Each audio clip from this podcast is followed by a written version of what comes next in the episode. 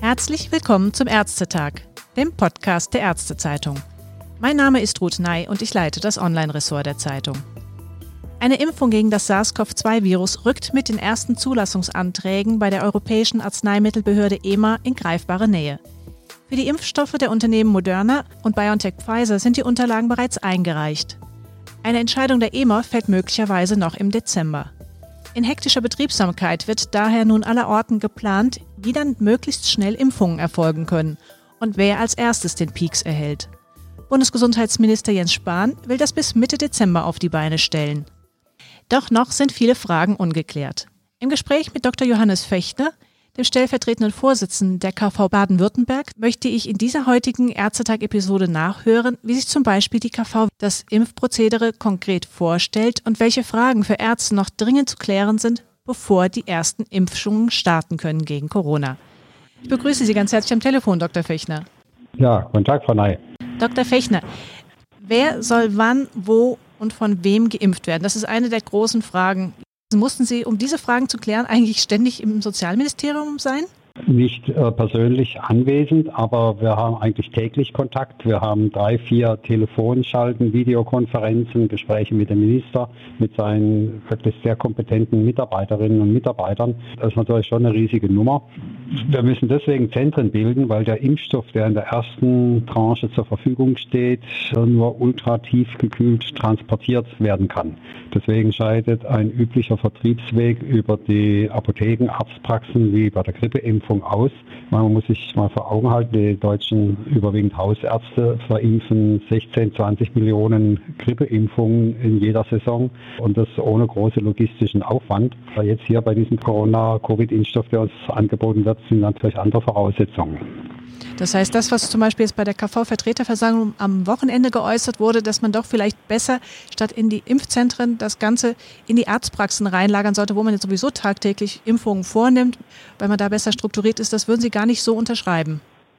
Doch, doch, das ist äh, schon auch der Plan. Wenn dann andere Impfstoffe, die bei normaler Kühlschranktemperatur gelagert werden können, zur Verfügung stehen, man rechnet da April, zweites Quartal 21 damit, dann werden sicher die Hausarztpraxen den üblichen Impfvorgang übernehmen. Aber jetzt im Moment ist das nicht im Plan und dieser besonders gelagert zu handelnde Impfstoff hat zur Voraussetzung, dass man den in Zentren dann verimpft und nicht über die übliche Lieferkette.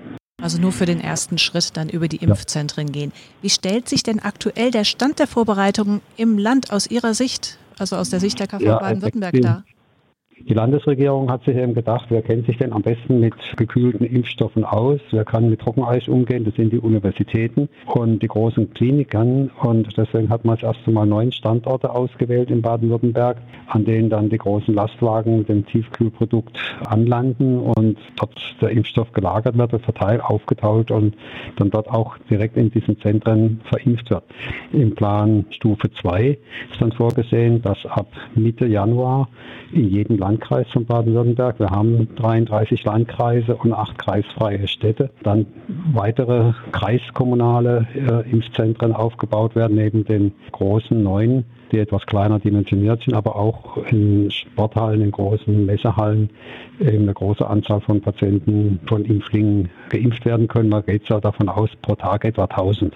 1500, je nachdem, äh, wie viel Impfstoff zur Verfügung steht. Immer vorausgesetzt, es ist was drin in der Pipeline. Wenn in der Kneipe kein Bier im Fass ist, muss der Kneipenwirt auch abschließen.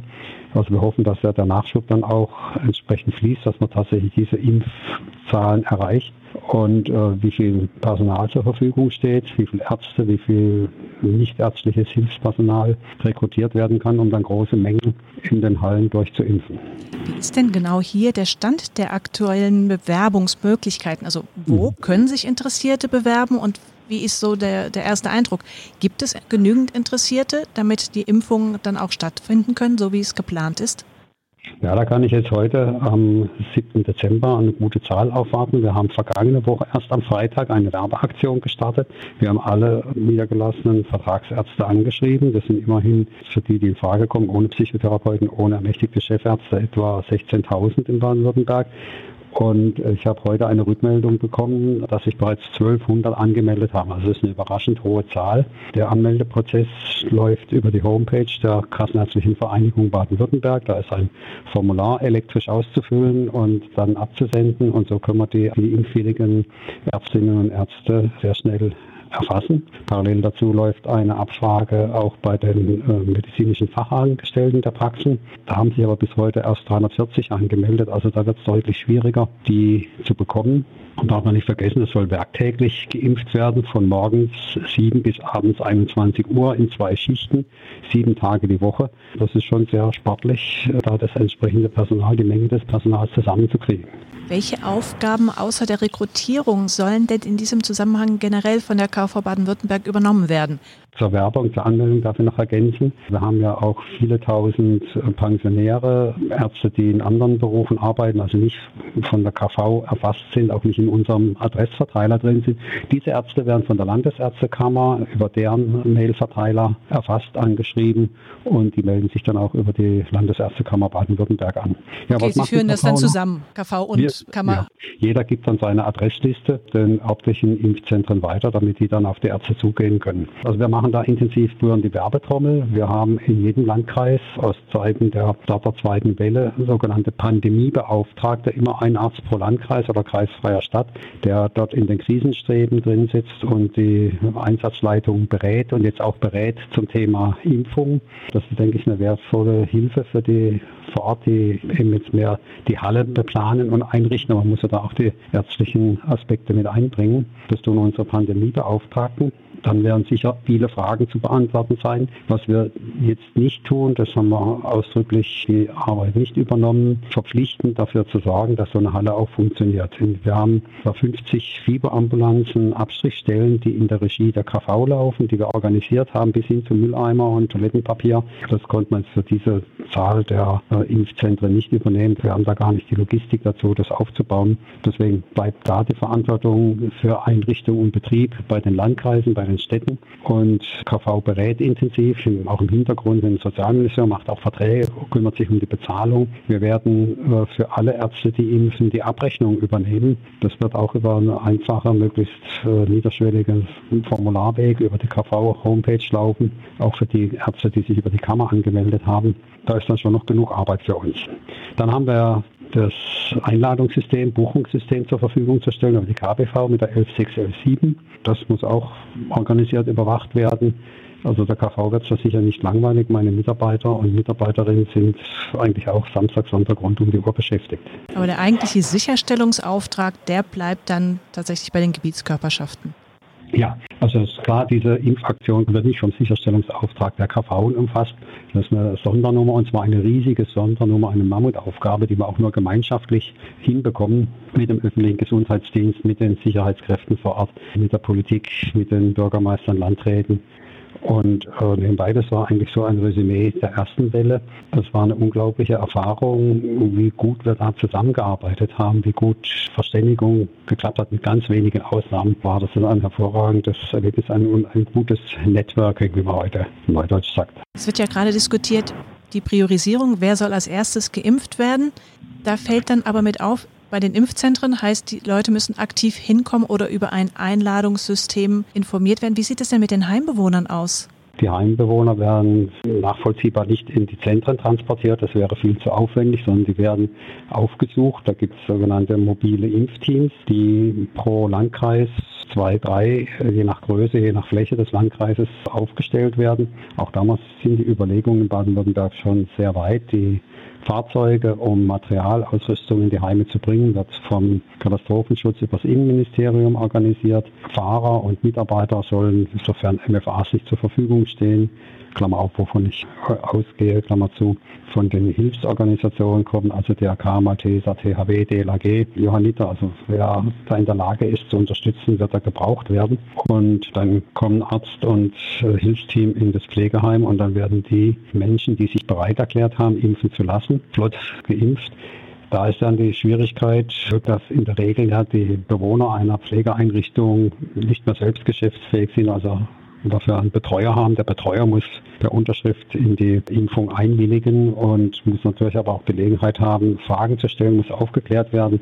Das ist nochmal eine eigene Rolle, eine eigene Unterarbeitsgruppe, die sich damit beschäftigt, wie kommen wir an die Betreuer dran, wie können wir die so informieren, dass wir dann möglichst reibungslos Bewohner des Heimes alle ihre Unterlagen äh, bereit haben, dass dann gleich geimpft werden kann und keine Nachfragen mehr erforderlich sind. Sind denn ansonsten alle Fragen zum Thema Impfaufklärung, auch gerade unter dem Aspekt Rechtssicherheit, wenn unterschiedliche Impfstoffe irgendwann zugelassen sind, die auch unterschiedliche Wirkansätze haben, geht man da vor wie bei der Grippeimpfung oder wie habe ich mir das vorzustellen? Es sind ja neue Impftechnologien, wie die Impfstoffe hergestellt werden, wie die wirken und da bedarf es sicher einer besonders sorgfältigen Aufklärung. Schwierigkeit ist, wir haben jetzt gerade erst von dem ersten Impfstoff von BioNTech die Fachinformation erhalten, haben da so ein paar Anmerkungen über Kontraindikationen und äh, Nebenwirkungen bekommen. Von den anderen Impfstoffen liegen die noch nicht vor und äh, deswegen ist auch bei manchen Ärzten auch eine gewisse Zurückhaltung zu spüren. Aktuell soll ich mich überhaupt jetzt in der ersten Runde impfen lassen oder warte ich mal noch, bis andere Impfstoffe auf dem Markt stehen. Und dann ist auch die Frage, wo kommen die anderen Impfstoffe, wie werden die denn verteilt? Also ich habe einmal eine Impfung, wenn ich die aber mit verschiedenen Impfvakzinen machen kann, kann ich mir dann aussuchen, welche Vakzine ich für mich möchte. Oder wird da Baden-Württemberg die Vakzine A und in Niedersachsen die Vakzine B verimpft? Oder würde ich nicht nach Hannover fahren, nur um einen anderen Impfstoff zu bekommen? Also es sind noch viele Fragen offen, das Ganze unter Zeitdruck und auf der anderen Seite Informationen fehlen noch. Es ist ja geplant, eine öffentliche Impfkampagne zu starten vom Gesundheitsministerium angefangen von der Bundeszentrale für gesundheitliche Aufklärung. Da werden Spots, da werden Erklärvideos runterladbar sein. Aber erstmal muss ich die Informationen haben, um dann ein Video drehen zu können, um die Fragen, die die Ärzte oder auch die Bürger haben, beantworten zu können. Da stellt sich tatsächlich für die Ärzte selbst die Frage, wie steht es um meine Haftung? Wie bin ich da, wenn ich die Leute hinschicke, abgesichert? Es geht darum, die Atteste auszustellen. Wann stelle ich wie das Attest aus? Wie weit ist man da bei diesen Fragen? Sie sprechen die richtigen Fragekreise an. Bleiben wir mal bei der ähm, Aufklärung. Äh, ich muss natürlich den Impfstoff, die Risiken und Nebenwirkungen haben, bevor ich dem Impfling, dem potenziellen Impfling dann auch ein Papier zur Unterschrift vorlegen kann. Das passiert unter Zeitdruck. Wir haben nicht nur die Hallen einzurichten mit IT, mit allem, was man da braucht, um dann eine medizinische Versorgung anzubieten, sondern sehen auch die rechtlichen Aspekte im Hintergrund. Klar ist, ein Impfschaden, der hoffentlich nicht auftreten wird, fällt unter die Staatshaftung. Also angenommen, es würde jemand invalide werden, weil er eine Impfung bekommen hat, was ich mir im Moment selten vorkommt oder irgendwie vorstellen kann, da auch einen kausalen Zusammenhang herzustellen zwischen Impfung und einer Nervenentzündung. Aber ausgeschlossen ist es nicht, dann würde der Staat haften. Es ist abgesprochen mit der Landesregierung, dass bei fahrlässigen Impfschäden, wenn die Aufklärung nicht tief genug gegangen ist, das Land eine Versicherung abschließen wird für grob fahrlässige Impfschäden. Also bringen wir das dumme Beispiel, die Spritze fällt runter und der Arzt wischt die Nadel an seinem Schutzanzug ab und spritzt ohne neue Kanüle und setzt einen Impfabszess, dann haftet der Arzt natürlich, weil der grob gegen Hygieneregeln verstoßen hat. Aber das nur als Beispiel, wo die Haftung äh, des Landes endet, wo die Haftung beim Arzt anfängt. Umgekehrt gesagt, der Arzt, der diesen neuen Impfstoff verimpft, wird nie haftbar gemacht werden können, wenn irgendwelche Nebenwirkungen auftauchen. Last but not least, eine Frage, die sicherlich Ihre Kollegen mit umtreibt, ist die Frage der Honorierung. Wie weit ist man denn da? Am Wochenende ist zumindest, was die Atteste angeht, ein erster Vorschlag bekannt geworden, wonach 5 Euro pro Attest ausgestellt werden soll. Und unklar ist allerdings noch, ob da weitere Pauschalen mit abgerechnet werden dürfen. Ja, da ist die Messe noch nicht gelesen. Also die Hausärzte äh, sind nicht sehr glücklich darüber, dass sie jetzt äh, Atteste für die vulnerable Patientengruppe ausstellen sollen. Das ist eine Mehrarbeit, die gar nicht leistbar ist in den Arztpraxen, selbst wenn gar kein persönlicher Kontakt erforderlich ist. Also der Hausarzt kennt ja seine Diabetiker, der kennt seine Multimorbiden. Das kann dann auch per Telefon bei der Mitarbeiterin in der Praxis bestellt werden. Trotzdem ist es Arbeit und muss gemacht werden. Im Winter ist sowieso immer Infektsaison, da haben die Ärzte genug zu tun machen Überstunden und sollen dann noch diese Bürokratie bewältigen. Also wie gesagt, der Hausarztverband hat sich da schon dagegen ausgesprochen, dass es in den Hausarztpraxen landet. Man könnte alternativ auch die Krankenkassen dazu bitten, die haben sämtliche ICDs zusammengeführt von allen Fachärzten und auch die könnten ja dann ihre Rechner so programmieren, dass ab bestimmter ICD Schweregrad oder, oder Anzahl Krankheiten äh, dann automatisch an, den, an ihre Mitglieder ein Berechtigungsschein versandt werden. Das wäre eine Variante. Äh, das zweite ist auch spannend. In der ersten Entwurf, jetzt den wir am Freitag bekamen, über die Verordnung, steht zu den Punkten Priorisierung drin, wird nachgeliefert. Also da sieht man auch, wie schwierig das Thema ist. Das kam jetzt gerade heute, das 60-seitige Papier vom RKI und STIKO, wie priorisiert werden soll. Muss mir das jetzt erstmal durchlesen, um zu gucken, ob da so viel Information, verwertbare Information für die Ärzteschaft da ist. Das Schwierige ist eben, dass wir zur Startphase nicht ausreichend Impfstoff haben, dass man tatsächlich gezwungen ist zu priorisieren. Und da bin ich auch mal sehr gespannt, wie die Impfbereitschaft ist. Ich höre, dass die Klinikärzte Umfragen, die gestartet wurden, in ein paar wenigen, sicher nicht repräsentativen Krankenhäusern, die Bereitschaft mit 60 Prozent durchgegeben wird. Ich habe in Baden-Württemberg eine Abfrage gemacht. Von 15.000 Arztpraxen haben an zweieinhalbtausend, also nicht mal 20 Prozent, geantwortet. Und da wollten 85 Prozent der Ärzte sich gleich in der ersten Welle die Impfung unterziehen. Jetzt kann man wieder sagen, die anderen 75 Prozent, 80 Prozent, die nicht geantwortet haben, haben das nicht registriert, haben wollen die sich nicht impfen lassen, haben deswegen nicht geantwortet.